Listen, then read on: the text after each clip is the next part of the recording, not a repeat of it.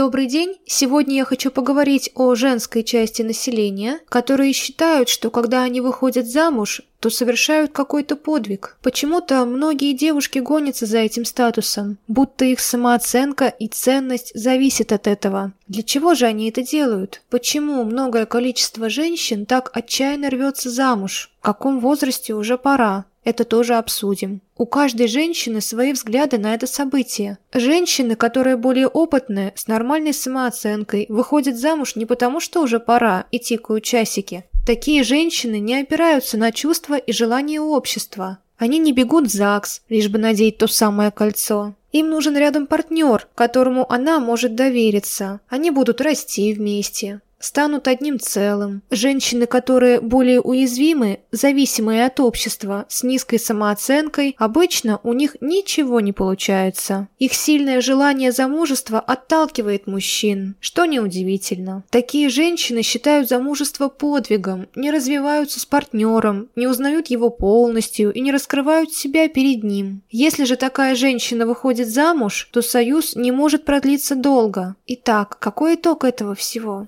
Женщина должна понимать, что она действительно хочет этого, что она готова проходить не только через положительные моменты, но и жизненные трудности с партнером. Не стоит обращать внимание на мнение общества и торопить события. Также отчаиваться, если на данный момент подходящего человека с вами рядом нет. Развивайтесь, больше путешествуйте, не уделяйте время нудным раздумьям. Ну когда же, когда? Идеально подходящего возраста для замужества нет. У всех этот этап начинается в разные года. Очень многое зависит от вас и от человека, который с вами рядом. Живите в свое удовольствие и цените то, что имеете. Всего вам доброго и спасибо, что были со мной.